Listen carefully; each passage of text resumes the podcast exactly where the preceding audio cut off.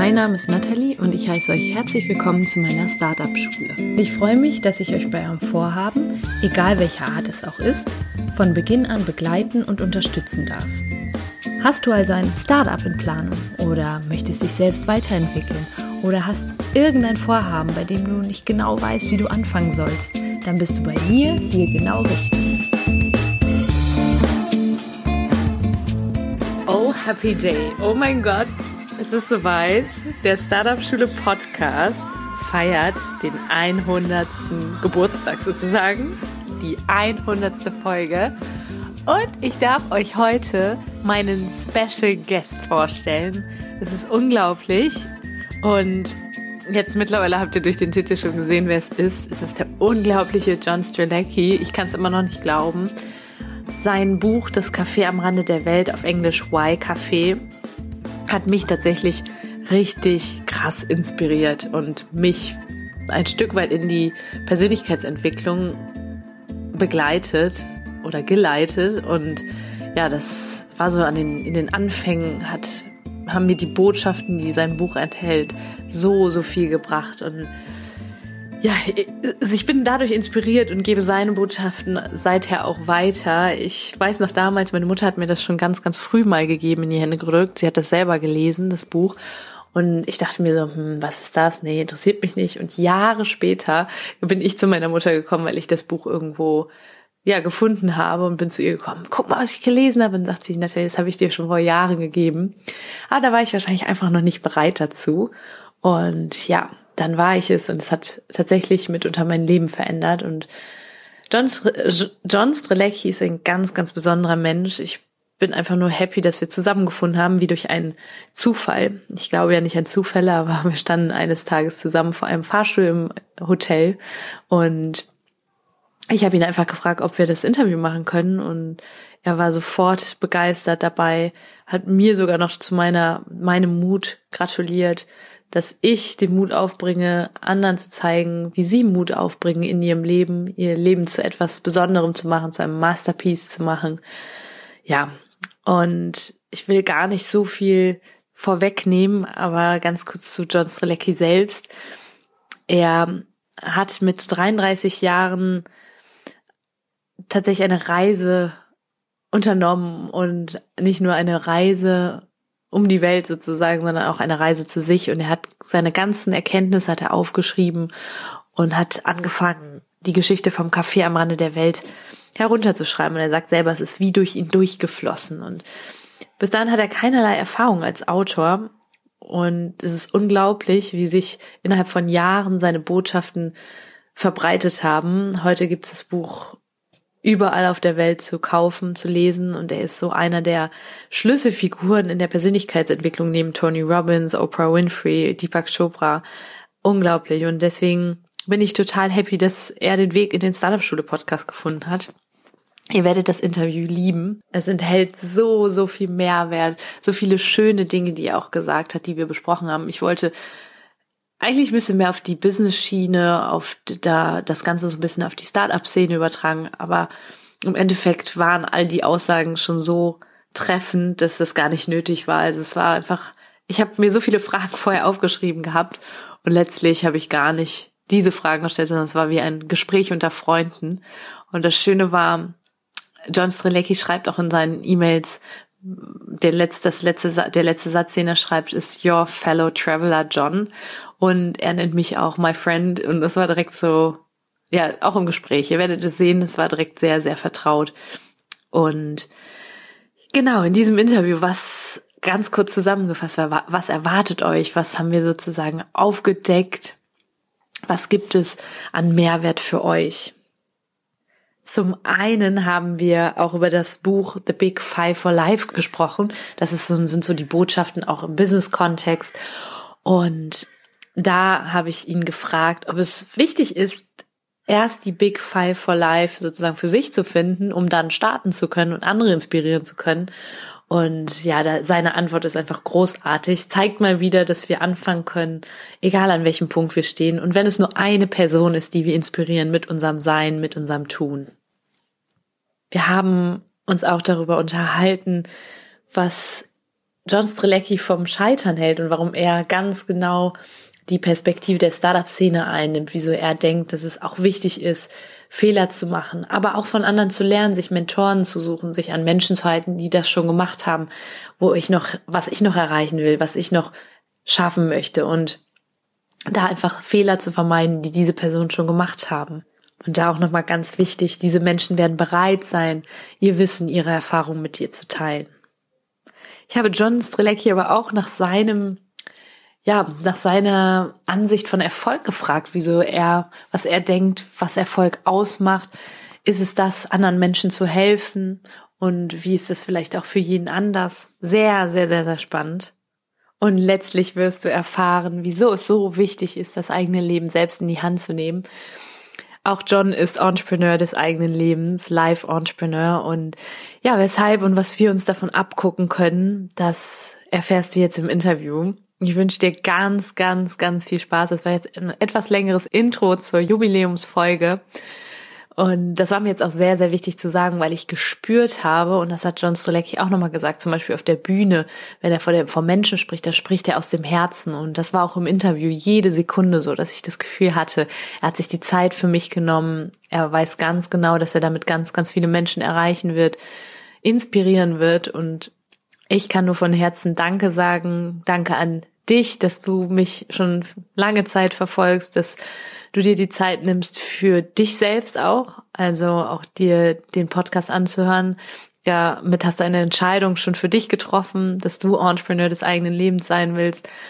Und ich bin natürlich sehr, sehr dankbar für die Möglichkeit. John hat mir angeboten, dass wir im September, Oktober nochmal eine Folge aufnehmen werden zusammen und dann uns persönlich treffen werden, denn da kommt auch sein, der dritte Teil von Das Café am Rande der Welt raus.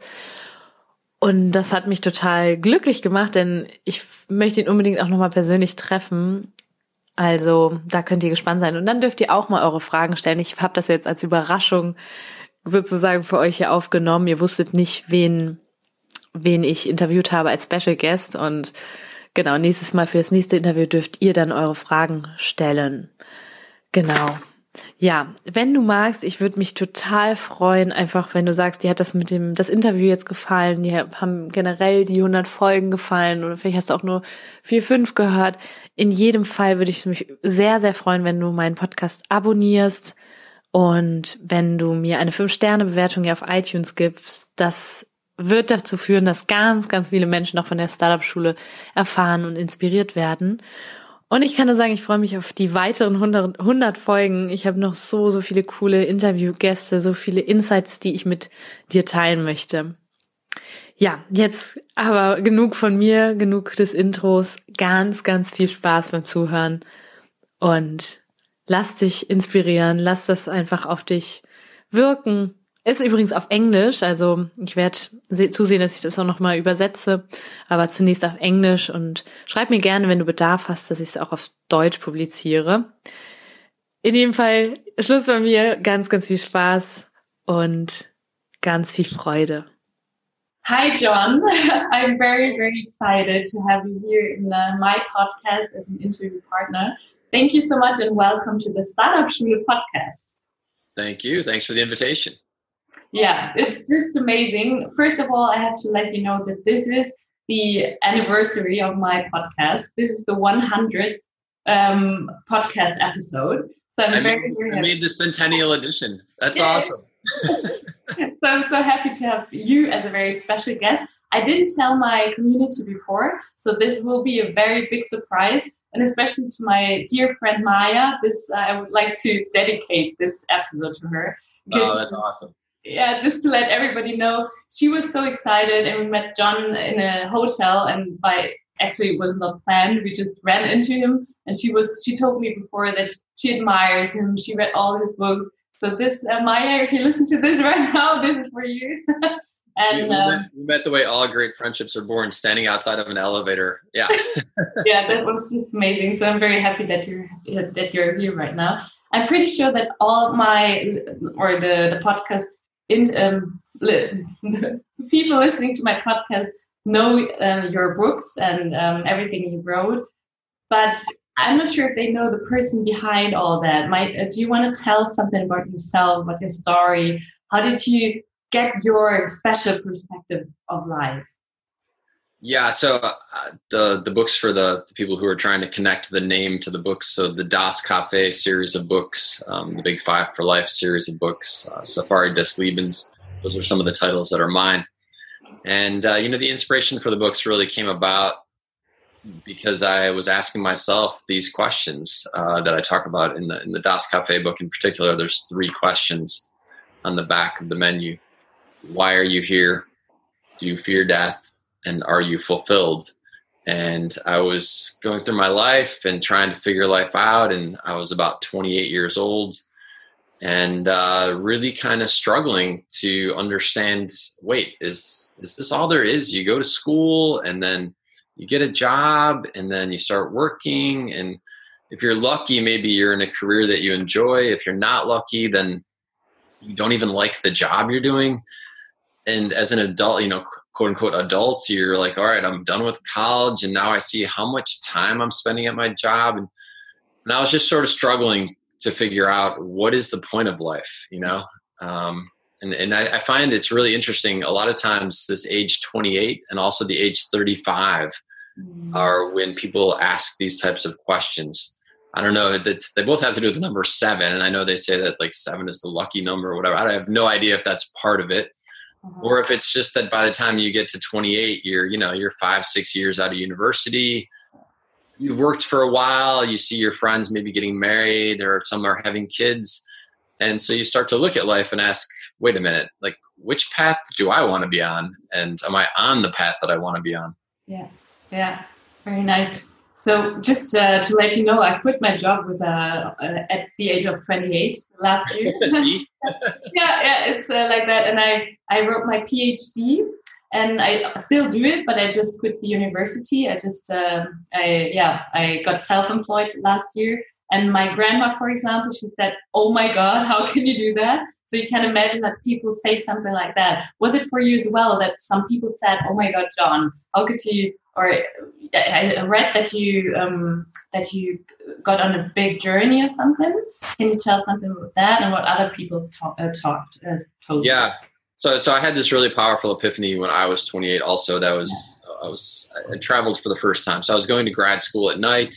I was trying to make it as a professional beach volleyball player. I was working full time. Yeah. So like every minute of my life was scheduled. I was either training or playing or studying or working. And then uh, I had I knew graduation was coming up, and so because I was graduating and I had a job lined up after I graduated, I had a three month break and I decided to actually take time off, which I had never done anything like that before.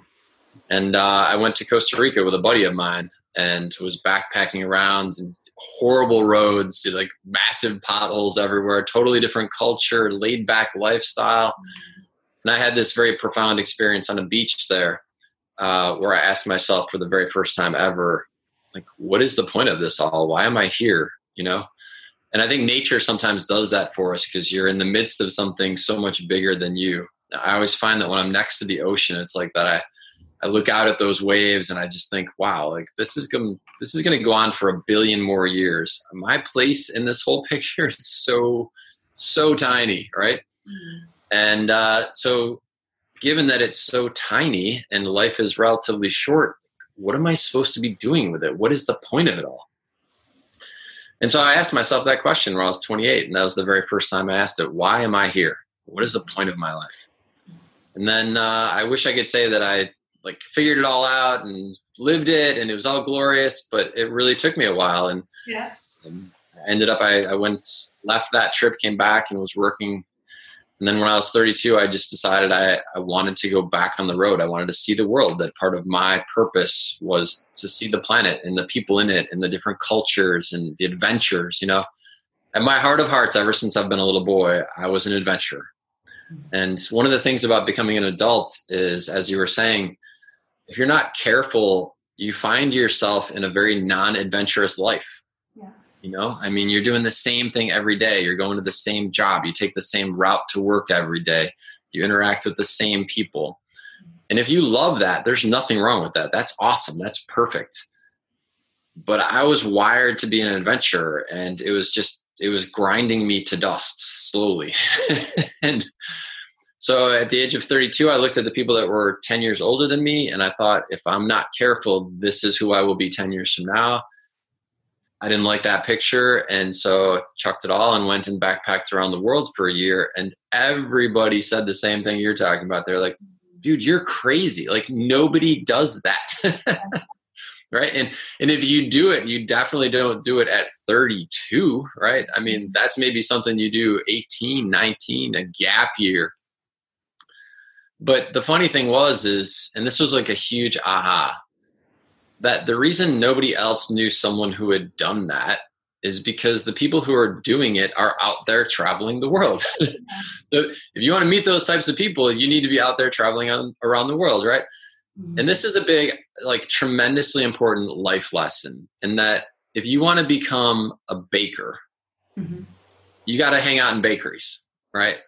And if you want to become a race car driver, you need to hang out with race car drivers or mechanics or car manufacturers. Like, part of the game of life is putting yourself in the places where the things that you are excited about and passionate about, yeah. that there are other people like that too.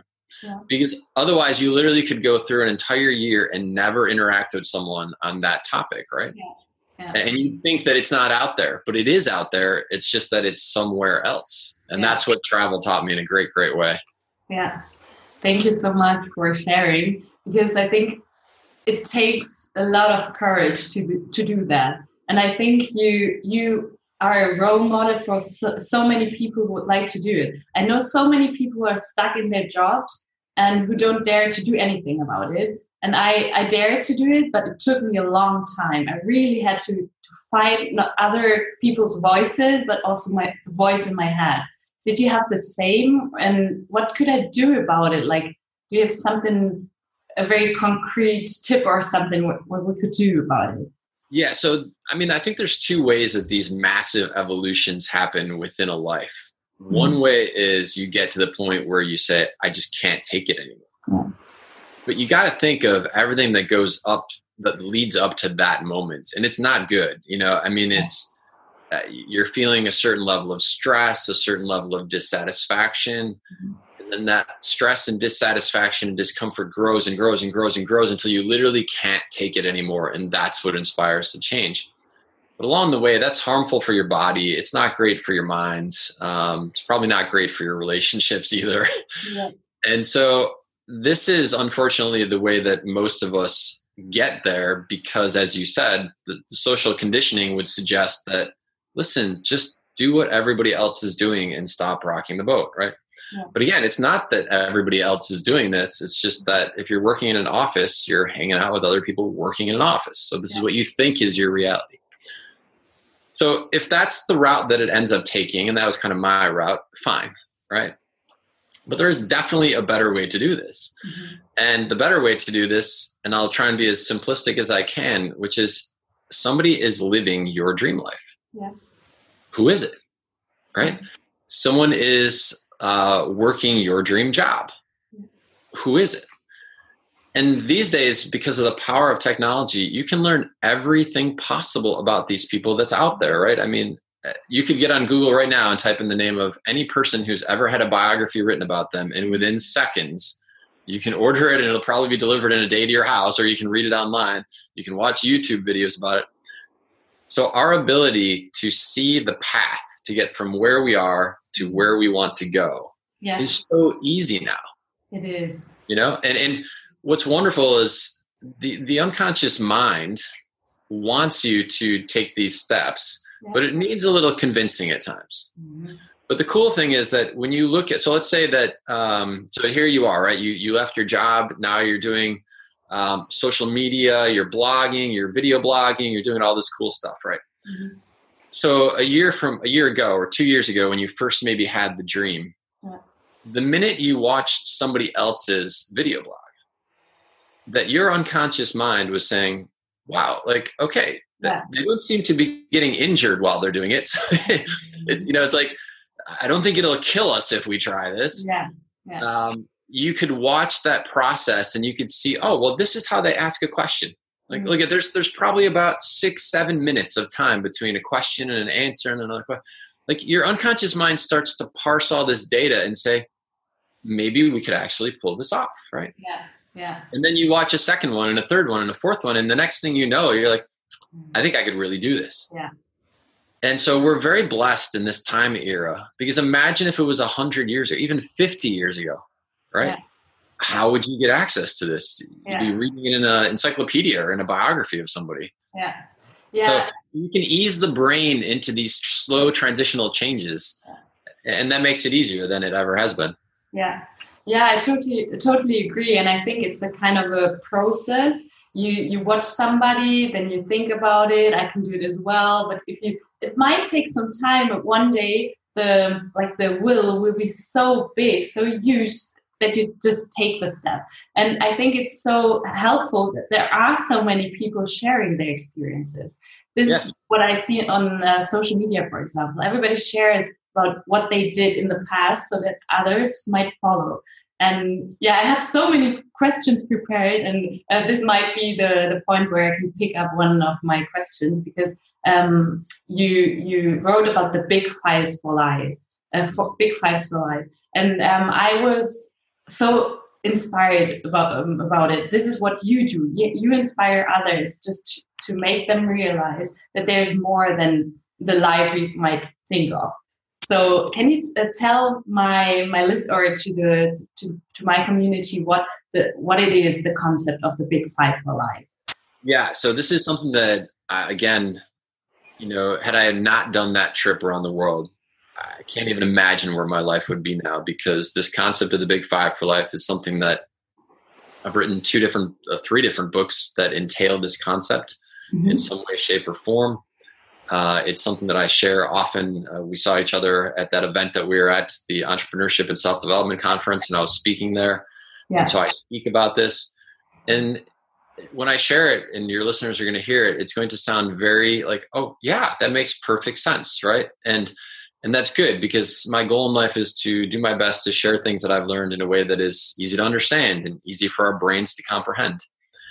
And I, the only thing I would say is that it's important for us to realize that because something is simple to understand doesn't mean that it's not powerful. Mm-hmm. Because very often we do the opposite. We hear something and we say, well, that's so simple to understand. It, it can't be that powerful. Mm-hmm. And so then we wait until something is very, very complex. Mm-hmm. But then when it's so complex, it's too complex and we don't take any action towards it. Right. And so ideally in life, it is about simplicity, as you said. And we know this now because, um, you know, if you're struggling with your printer and there's an error message, the first thing you do is you get on Google and you type in, you know, whatever Canon printer error message and you type it in. And you're looking for the simplest solution possible. right? And, and, so, in truth, we understand the power of the simplicity. So, here's the concept, and, and here's why it does work and why it is so simple. The big five for life are the five things that you most want to do see or experience in your lifetime during your days here. Right? Statistically speaking, the average person will get 28,900 days. Mm-hmm. And if you take your age and multiply by 365 and subtract from 28,900, mathematically, that's about how many days you have left. And when you start to think of it in days, it totally changes everything. Yeah. You know, because I used to go to my job that I hated when I was in my early 20s, and I literally would look at the clock on a Monday and think, if I could fast forward to Friday at 5 p.m., I would totally do it. Right. But imagine what I was willing to give up. I was willing to let go of five whole days of my life just to get to the two days that I enjoyed. Mm-hmm. And how tragic that is, when you think of how few days you really get in this, right? Mm-hmm. And so these five things, these big five for life, you know, the five things you most want to do, see, or experience during your time here on the planet. And then it's about aligning your resources so that you get to do, see, or experience these five things. And resources could be time, it could be your mental energy. What are you thinking about in your downtime? What are you thinking about in your uptime, right? Mm-hmm. Um, what's the last thing you think about before you go to bed? What's the first thing you think about when you wake up in the morning? Mm-hmm. It could be your financial resources. Are you really truly giving yourself the opportunity to live this spectacular life? Like maybe you say, I want to go to Africa one time. I was doing an interview the other day and the person said, I've always wanted to go to Africa I said, well, there's thousands of people visiting Africa today. It could be you, right? Yes. It could be you. And so it's about aligning your financial resources in a way that helps you bring these big five for life into existence. So your Mhm. time, your energy, your financial resources, all these things start to get aligned Mhm. towards the things that you have decided. This is not about me. This is not about you deciding for any of the listeners, oh, this is what you should be doing. No, no, no. This is about each person Mhm. deciding for themselves. These are the things that I most want to do to your experience. Yeah. And and this is what's wonderful about it that when you start to align your life towards these things that really matter to you, all the barriers that you and I have been talking about, these obstacles of whether it's social constructs or people's comments or whatever, it's like all the powers that were sitting out there align behind you and start propelling you forward. And I mean, it's the coolest thing because obstacles that you were worried about will disappear in a single email when someone's like, Hey, did you know that this, this, this, right? And you're like, Oh my gosh, for six months I was thinking this would be the barrier. And then it's gone like that. And I, I you know, I don't know exactly the way in which this manifests. I do think it's part of a bigger picture perspective. I think that we are here for a reason. And I think that the universe, God, you can substitute the word that works for your own personal belief system. I sort of see it as like a joke. Like the universe is looking down and it's like, I see you like running in circles. I have no idea what you want to be doing with your life. And and I see you spending nine, ten hours a day at this place, but man, you you look so unhappy when you're there. That can't be your thing, but okay. And it's kind of like when we get this awareness that yes, this is what I want to be doing, that the universe goes, all right, game on. Now let's really help you make it happen. Yeah. Time to take off. I call it time to take off. Yeah, great expression, right? Yeah. Yeah. And, and I think if you want to bring it down to a very humanistic level, I think everybody around us is sort of waiting for that too. yeah. I mean, think about uh, how many people who maybe had told you what you're crazy, leaving your job, etc. But then how many people when you made the decision, right? You mm-hmm. drew the line in the sand, you were like, I'm doing it. Mm-hmm. How many people came out of unexpected places that were great resources for you? Yeah, yeah. And everybody tells you, everybody who did or took a decision, everybody tells me magic happens. Yeah. Somehow, everything. When I uh, took the, or when I decided to leave the job, it was just like, okay, I didn't know anything, or I didn't know what to do. I just knew that I prepared, but I knew that there will be something, and somehow some doors opened unexpectedly, and it was just amazing. Yeah. You- you said a great word there, which is prepared. And Yeah. so I don't want to create the false impression that it's always easy in life. Yeah. Right. Um, in the Big Five for Life book, I talk about something called an ascending life curve. Mhm. And a curve is, if you can, since ever for the people who are watching the video, I will demonstrate by hand. But for those who are listening, think of like uh, a, a sine curve, a wave curve uh, for audio, right? And it's just like a hill, a valley, a hill, a valley, a hill, a valley. And this is the way that most people go through life. And their highs are about the same high, their lows are about the same low, but there are ups and there are downs. Mm-hmm. When you start aligning your life in the direction of your personal big five for life, there are still highs and there are still lows, right? So it's not always going to be perfect. Yeah. But the cool thing is that it becomes a climbing curve. And so your highs and your highs and your highs, so you still have lows, but at some point your lows are now higher than what used to be your highs. Yeah. Right. And so this is a cool place to get to get to. And at the same time, realize that your role in this whole thing is preparation. It is Mhm. effort. It is commitment. Right. Um, I love the process of writing Yeah. and I, and I love the stories when I commit to a project and I say I'm going to do it. Right? It's like the story starts flowing so fast through me. I have to keep notepads everywhere with me because the the story is just. So that part of the the writing is easy for me. When it's out and it's on my desktop, right? It's on my laptop.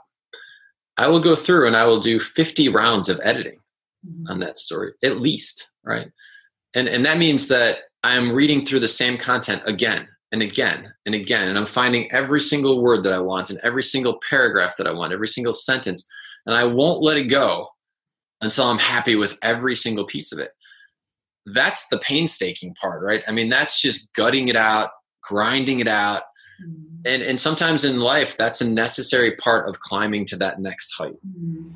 Yeah. I don't want to create this false impression it's always super easy.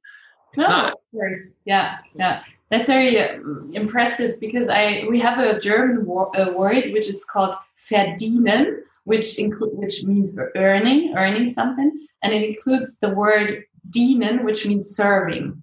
And this is what, what I did before. I did a lot for free. I, I gave my experiences. I um, shared my my knowledge and everything, but everything for free, like about one and a half years. And then I took the, or I decided to, to quit the job, and then I could start coaching people. And this is what I say uh, all the time before you. Get, this is what I um, support people with to to quit their jobs, but to prepare to do it in like with ease and not with like pressure.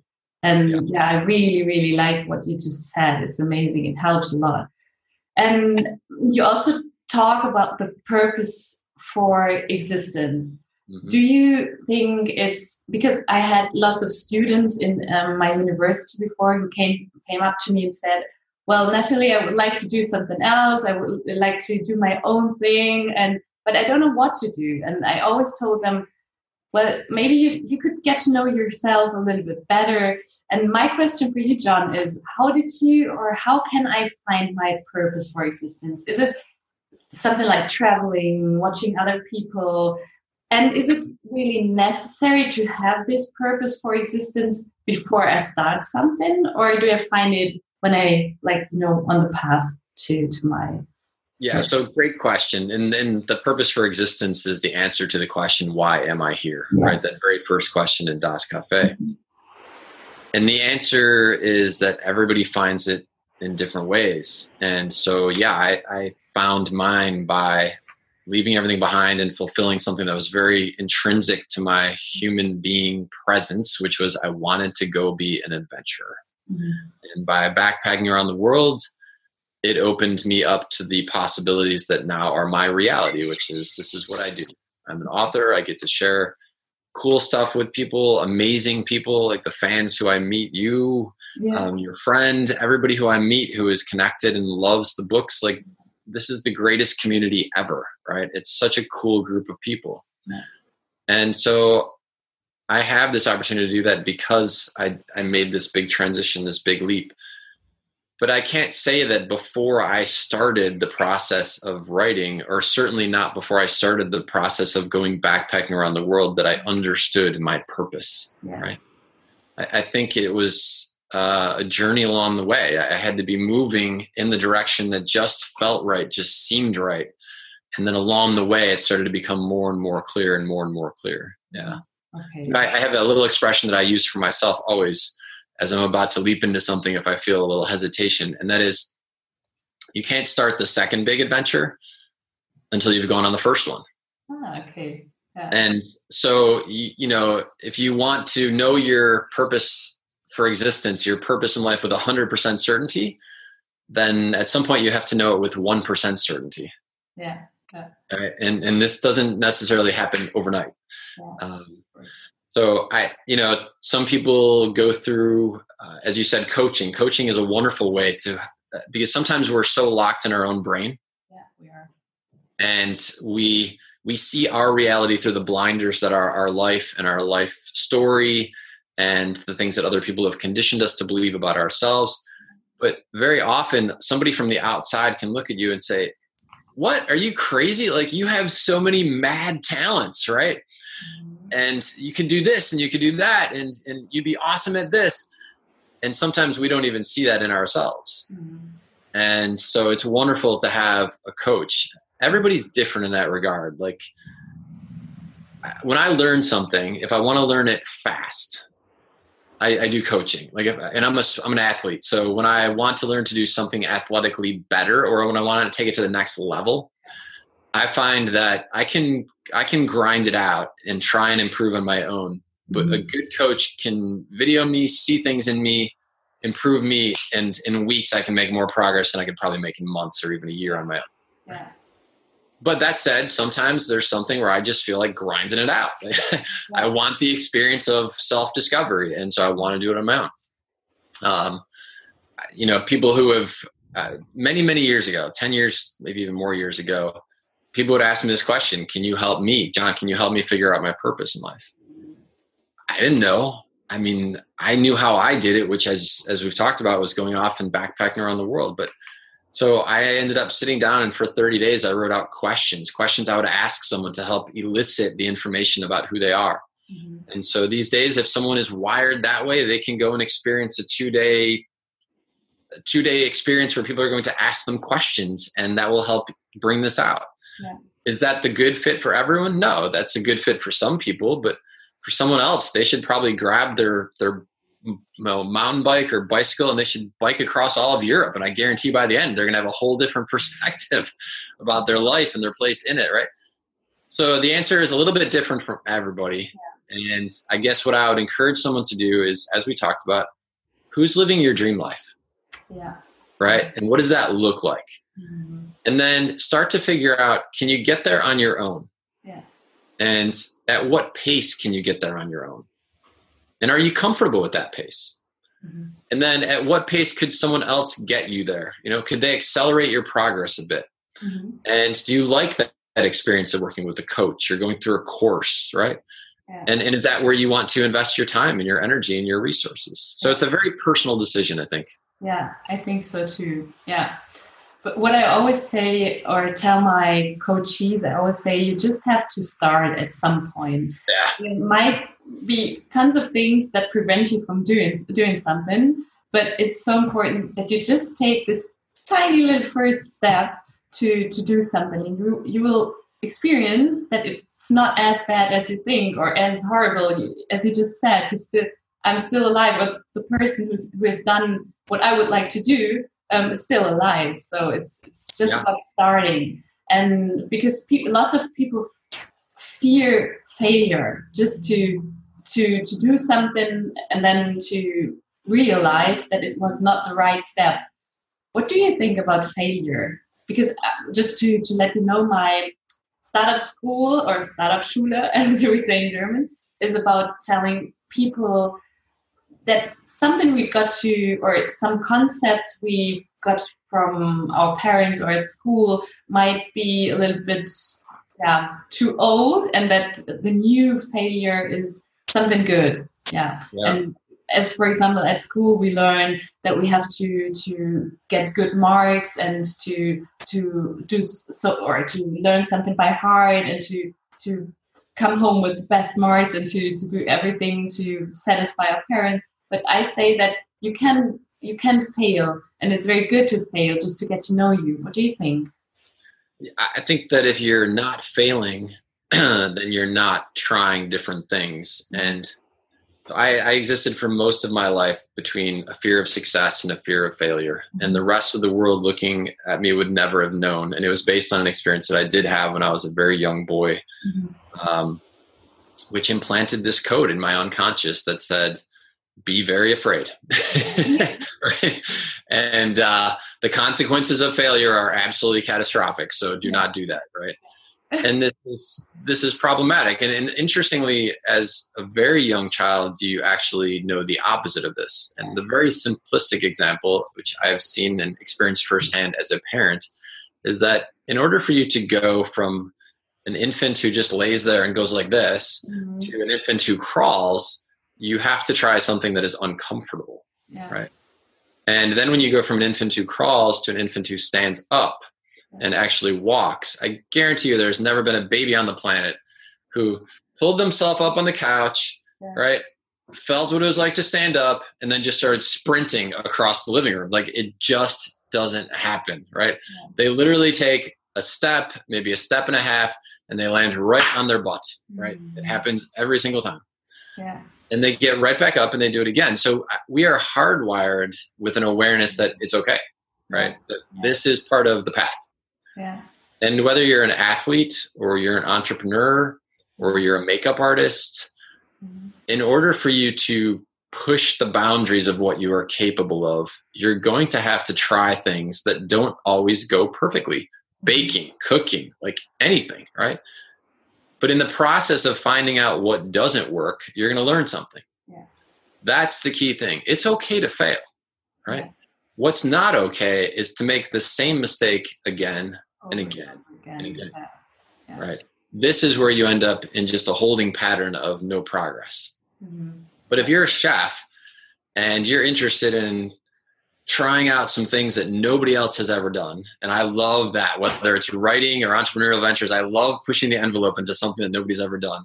Yeah. Uh, you're going to put some combination of flavors together and you're going to try it. And some of them you're going to be like, that was horrible, right? Yeah. Right. And some of them you're going to be like, okay, I, like I see something in that. It's not quite where I want it to be, but there's something there. And you're going to tweak it again, right? Yeah. this is life. This Yeah. is how you grow from where you are to where you're going to get to. Yeah. I have failed so many times, right? So many times. Yeah.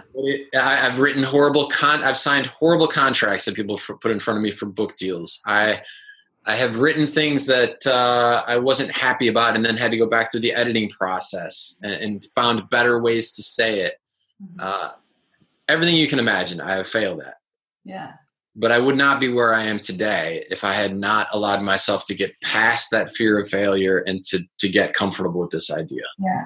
Amazing. Thank Yeah. you so much for sharing. And you're still afraid sometimes, right? Because uh, that's I that helps me so, so much that Yeah. realize that people, even if they are successful as hell, they are still afraid sometimes. So I the event that I did right before the event where we met each other was uh, something called the World Leadership Summit, and I was asked to be there as well. okay, yeah. So I was asked to be the speaker. There was only five or six speakers that night, and I was asked to be the speaker who came on and spoke after former President Barack Obama, right?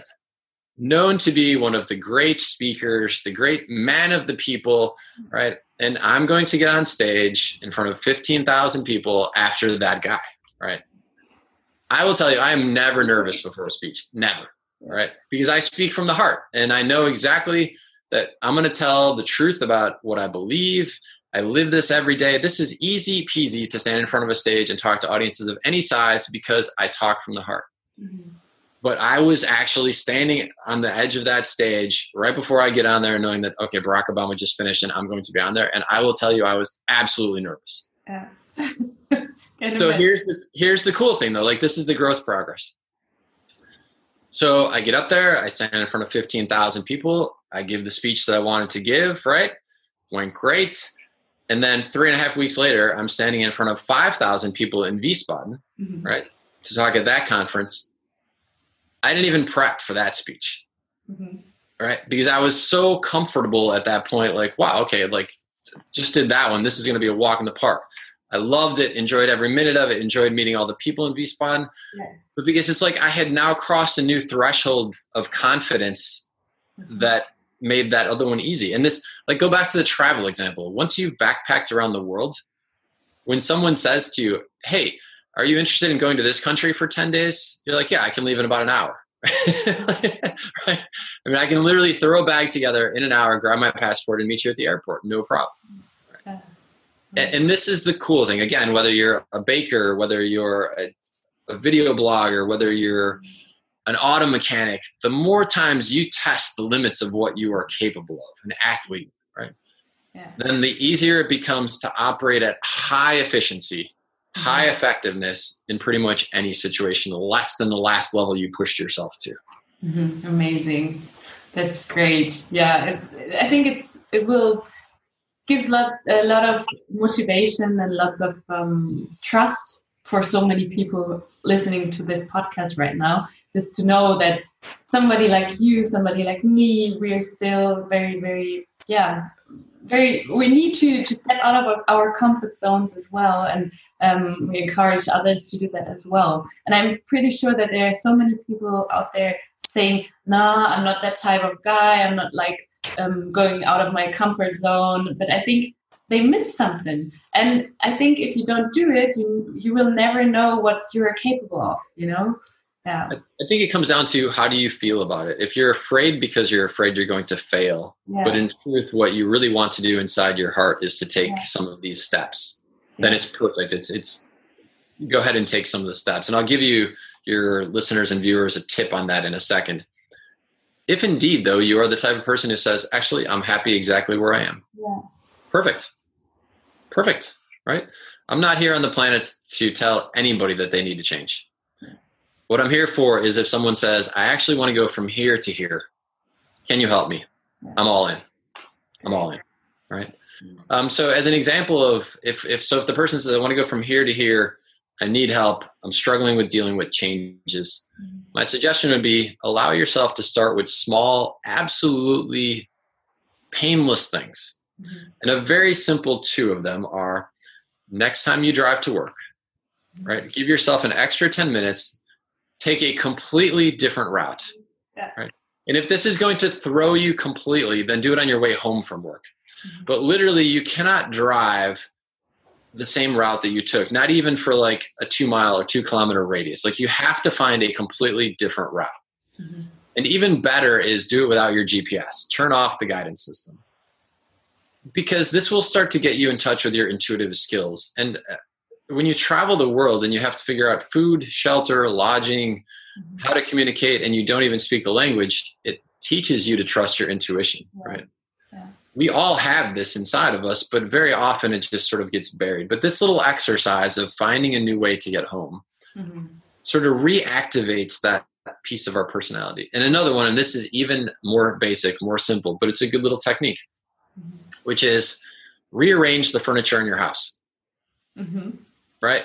Not because it even looks better where you move it to, but just so it's different. Yeah. And, and I know that will sound simple, but think of how often you walk through your house and your brain doesn't even pay attention. Right? Yeah. This is the same with driving to work, by the way. How many times you've ever, for the people who are driving to work, this totally used to be me. You drive to work, you get out of the car, and you're like, oh, wait, like, where did the last 26 minutes go? Because I was not even paying attention. Yeah. right? And the third one I'll give you is so next time you go to a restaurant, order something you would never order. Right? Because again, this challenges the piece of our mind, the piece of our unconscious that says this is how we do it. Yeah. Well, no, that's how we did it before this launch, but now this is how we do it. We've done something totally different. Thank you very much. Right. Amazing. That's very good. It's just I just realize it can be so easy and yep. we'll build self trust and then take the next step. And this might be a little bit bigger and then finally end up doing something amazing you've never thought of. Great. Thank you so much. Yeah, so you can ease into this through these simple little steps, and you can then, as you were describing, yeah. so all right, today you order a different lunch, right? Yeah. And then maybe six weeks, a month from now, or six weeks, two months from now, maybe that becomes you try a new project at work that you before would never have tried, or you know, who knows where it's going to lead to. Yeah. But it's all simple little steps along the way. Yeah, and that's what I tell my listeners as well. If they, for example, they they think of founding a company at the beginning, it seems to be like a huge mountain, but it might right. be just a, a huge. It is, of course, a huge mountain, but it's it's these little tiny steps that you can do and it might be a passion project at the beginning. It's just a project. Just do it and take the first step. I call it the, or in the startup scene, we say lean startup, that you, you start very lean with not so many resources. Yeah. And yeah, that's what we do with life as well. Yeah. So we used to have a great expression when I used to do uh, consulting work. It was think big, yeah. start small, yeah. and scale quickly. Amazing. Yeah, and very much what you're talking about, right? It's great to have the wonderful vision of this is what I want my life to be like. These are my personal big five for life and the things I most want to do, see, or experience in my lifetime. Yeah. Right? So that's the think big. Start small, which is maybe one of your big five for life, like we talked about, is to go to Africa. Okay, so get on YouTube and watch a video about Africa every day for the next week. Just watch one video that's five minutes long about the African animals you would love to see or the cultures you would like to experience. Yeah. That is about as small as you can start, right? Mm-hmm. and then scale quickly. Did you yeah. enjoy that experience? Awesome. Watch two videos a day, right? Get a get a book from Lonely Planet about Africa and start to see the way that other people are writing about where can you stay, what are the mm-hmm. places to visit. Yeah. I know I'm probably making this sound simplistic, but what I've learned in my years on the planet is when you are able to get beyond all the noise, it yeah. actually is simple, right? It's it's a lot easier than we were led to believe. Yeah, that's it. Yeah. Yeah. I've never thought of uh, having an interview with you. and this is what I, when I started the podcast, I, somebody, when somebody would have told me like, uh, you will have an interview with John Strelecki, I would be like, no way. this is how I started. And, and it's, and it's funny because I remember standing outside of the elevator, you and your friend and I were talking. And so literally, I just happened to check in at the hotel at that moment, right? Mm-hmm. I was standing there waiting for the elevator. You all happened to check in. You were waiting for the elevator too. And you, I remember the two of you telling me that you had just been talking about, like, okay, one of the things that would be cool is if we had a chance to interact and talk with John. Yeah. Maybe the way, part of the way this all works is with that awareness for yourself, maybe that sends a homing beacon to the universe that's like, oh, here's what she wants, right? Yeah. Here's what she's interested in. Yeah. So by having the awareness for yourself, by vocalizing it to some other people, mm-hmm. next thing you know, we just happen to be standing right next to each other at a random moment in time, and here we are. So it's incredible, yeah. And this encourages to to think big again and again, just to have yeah. this kind of not a confirmation, but something like that really shows you that it works. If you dream big, it might happen, and then it will happen again and again and again. So, John, you just said that you talk when you're on stage, you talk with your heart or from your heart. Is it, do you think this is what makes a company, or let's talk a little bit about success. This is what I wanted to talk about as well.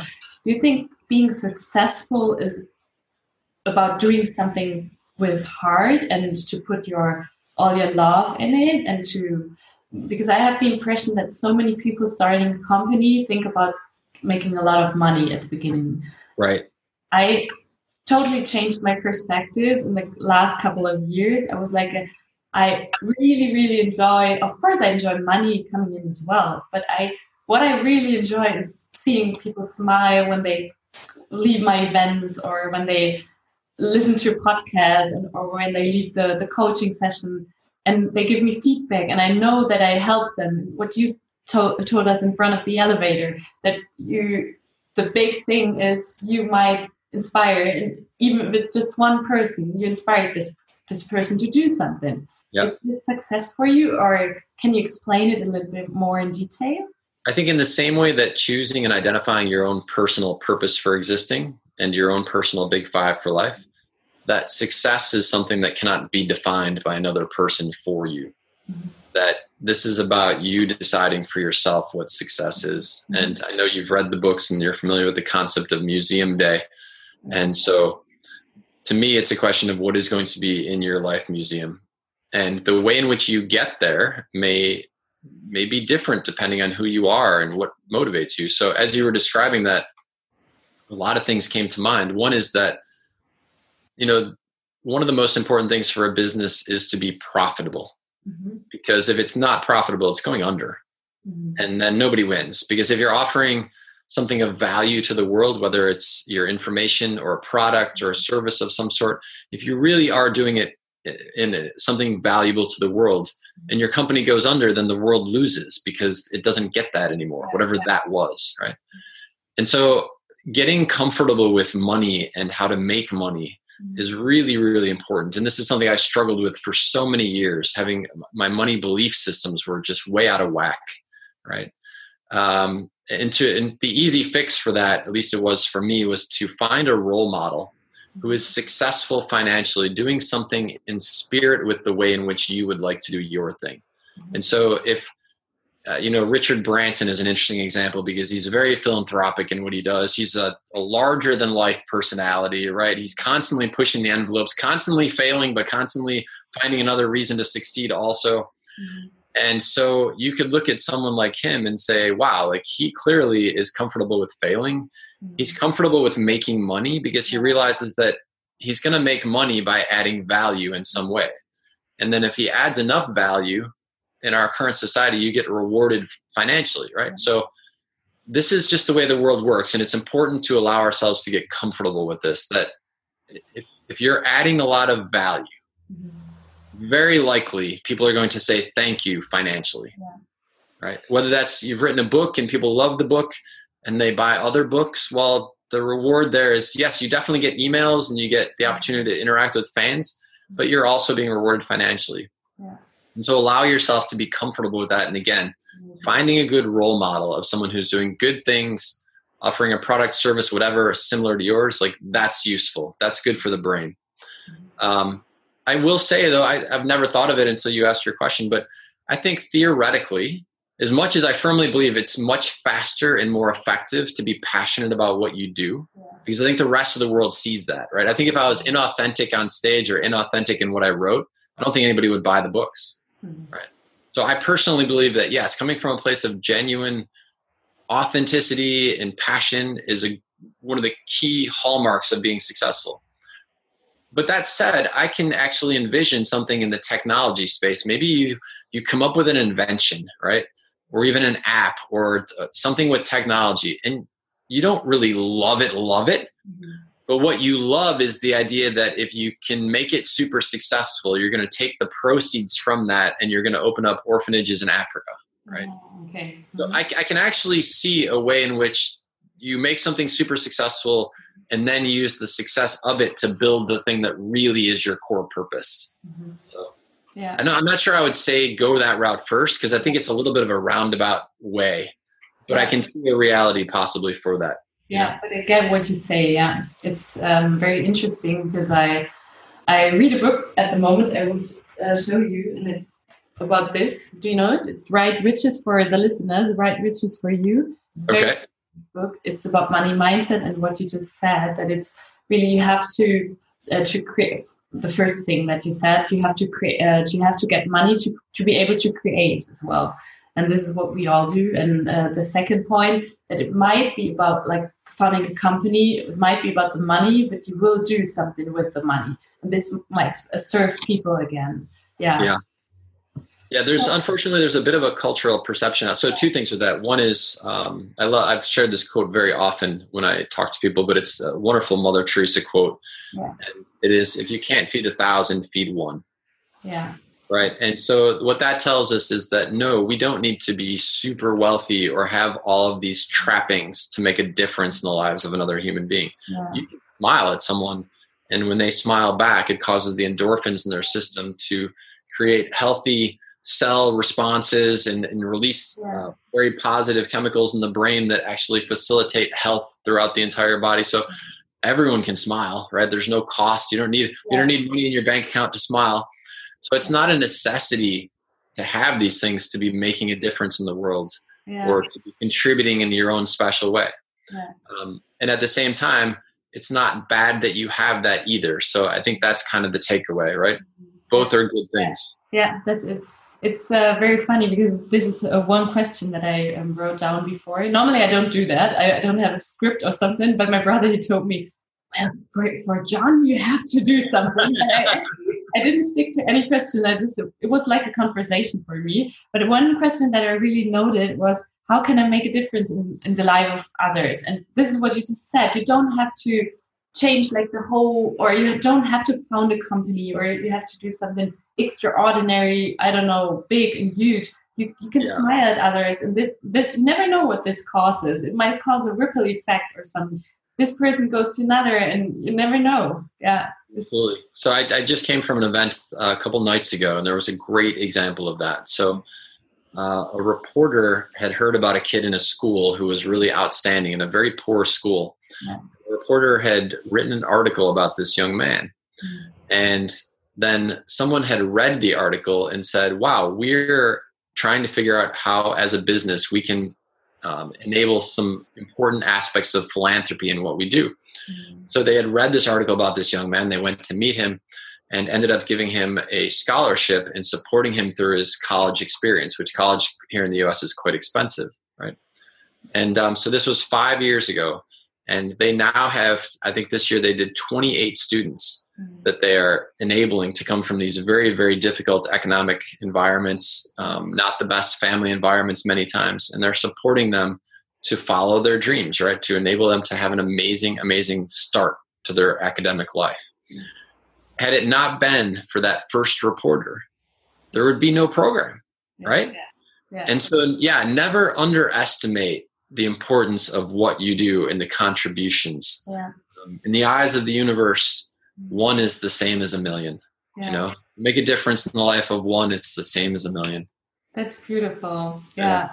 And this this all leads to what I really want to tell my my community and people listening to this podcast or watching the videos it's you don't have to be an entrepreneur. I don't think No.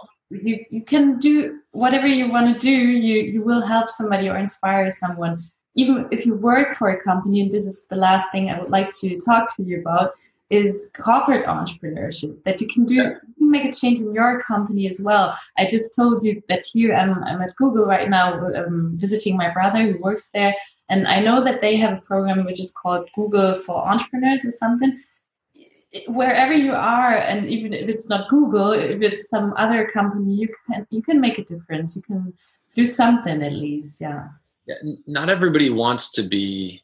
So when I think of an entrepreneur, I typically think of someone who is the one in charge. Yeah. Right. So you're founding the company. You're you're leaping in with bold enthusiasm and sometimes uh, nothing much more than bold enthusiasm and a good idea, right?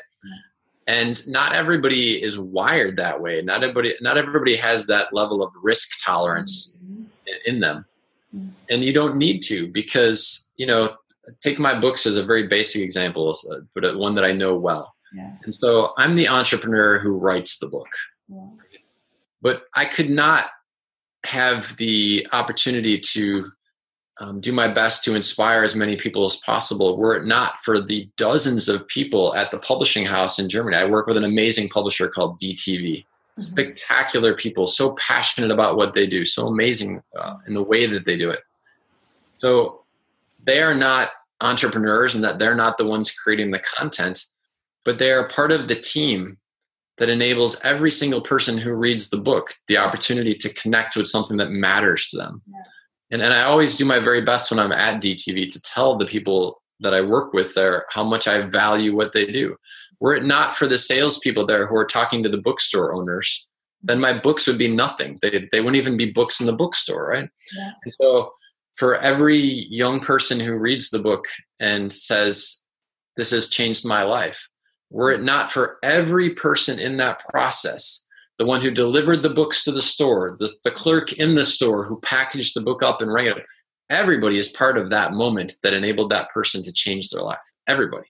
So yeah, you don't have to be an entrepreneur. You don't have to be the one that's sort of leaping into the fray. You can be part of the whole experience and get the same great level of satisfaction out of it. Yeah, that perfectly matches my last question that I always ask. Is it's about life entrepreneurship, and I kind of do the transition between um, entrepreneurship and life because I think Yeah. you can be entrepreneurial in your own life as well. If you don't sit on the couch all day and say, "I'm not that type of guy," if you just get out, then you are an entrepreneur of your own life. And I would like to ask you, John, why why are you uh, the entrepreneur of your own life?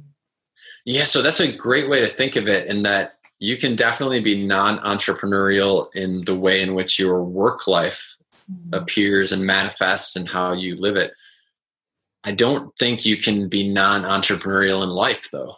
Yeah. So in that regards, I guess all of us at some point have to deal with the risk reward. Yeah. And if you want to live an extraordinary life by your own definition of extraordinary, all right? Mhm. So again, this goes back to your personal big five for life. Then at some point you are going to have to leap into the game Yeah. and you're going to have to push the boundaries because if you want to go travel to Africa and you're not in Africa right now, then something needs to change, right? Whatever you're doing now does not have you in Africa at this moment. Mhm. So something will need to be different so that that new reality can can become your reality, Yeah. and that requires this level of entrepreneurship thinking, Yeah. entrepreneurship action as well. Yeah. Um, but again, to, to talk about the the barriers that hold people back, I would say, but don't worry, everybody, because there's tons of great guides out there, right? And there's tons of people that want to help you. When people hear about someone that is poised to do something entrepreneurial in life that they are truly passionate about, that it is truly one of their big five for life, mm-hmm. people want to help you. They Yeah. really do. Right. And why do we help other people? Because it makes us feel good. Helping is one of the great, wonderful, selfish, but still wonderful aspects of humanity. Yeah. I is. help because it makes me, I know it helps you. I know it makes you feel good, but in helping you, it makes me feel good too. Yeah. right? So, And so whatever your selfish. dream is, someone wants to help you with it. Yeah, and it's very nice because this kind of uh, also implies that it's not selfish to receive. You- Oh, this is, you just tapped into one of the biggest Yeah. moments of self development probably any any compassionate person can have right yeah. and I, I will tell you i speak this so much from life experience you talk about personal failures right yeah. i struggled forever with accepting help from other people yeah. and the reason just to give an example is in my environment that i grew up in there was an understanding that if someone helped you you were now obligated to help them back yeah. it was like a to use an English expression, it was a tit for tat, right? So I've helped you. Now the expectation is you owe me. I will call in that favor at some point. I hated that. I did not like being obligated to things because I'm a person who loves to be free. And obligations in that way are very non freeing. I developed this horrible pattern where I would not accept help from other people, right? Because I didn't want to have these outstanding obligations.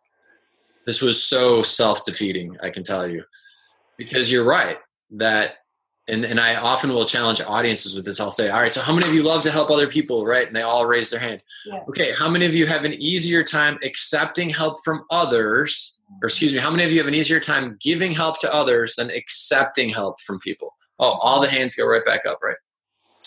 And so then I say to them, so why, why are you being so selfish? Oh my gosh, like what selfish? Me? I'm I'm a giver, man. I love to help people. I'm not selfish, right? But then I say to them this exact thing we're talking about. I say, well, why do you love to help people? Oh, and then the, and we all we all do this, right? But they defend, right?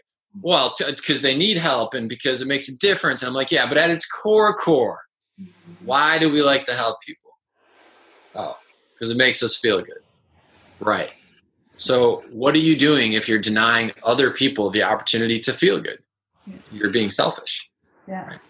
So yeah, you're exactly right. When you it's it's not it's not greed to enable other people to help you. It's actually you're giving them a wonderful gift, yeah. right? Let other people help you when they want to. It's a tremendous gift, and I I I struggled with that for so long. Yeah, that's amazing. That's so helpful, especially for people founding a company and startup founders, which sometimes need to rely on resources that, that, that they don't have.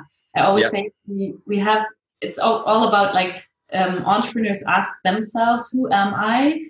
Who, uh, what, what can I do, or what am, am I capable of? What skills do I have, and who do I, who do I know? So the network, and yep. it's so important to know that there are people out there willing to help, and you can, you, you really, you can ask them. And It's nothing about it. You can just ask them, as I asked you, John. Would you please share your knowledge or your experiences with my community? And he said, Of course I will. It's and, and, and so yeah, so and be aware too that not everybody is going to have the time, the energy, the resources yeah. to help you when you ask, yeah. right? Because they've got their own life that they're living also. And you know what? Maybe their kid is sick at home and they need to take care of their child. And so at the moment, you're your um, inquiry is not high on their personal priority list. Had it have been the two months earlier, they probably would have been like, "Oh, sure, I can do that," right? And so, don't take it personal when someone says, "I actually can't help right now," mm-hmm. right? It doesn't mean that they don't love you. It doesn't mean that they don't love your vision. It doesn't mean that they don't believe in you. Mm-hmm. It just means that at this moment in time, their life is is tilted down here in order for them to maintain balance, right? Yeah. Um, and, and and so don't take it personal. And in spirit with that also is I find that, hey, you know what? Do your best to give first. Yeah. So ask yourself, how can I help this person succeed in their dreams and their big five for life? Mm-hmm. And and then don't be surprised when they return the favor. Say, well, how can I help you? You know?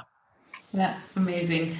This is what I really think of when I talk about life entrepreneurship. That it's not just about funding companies, but rather about life and having like these kind of this is what I wanted to talk uh, to you um, about as well the museum days but this is way too much right now it's just that I wanted to say that I try to or I create my life as yeah making as many museum days uh, great museum days as possible uh, possible which I would like to, to make a podcast episode about as well later on we'll do it again um, yeah we will or we will do it again yeah the interview Thank you so much, John. Can you just quickly summarize what you're going to do next? What's up next in your life?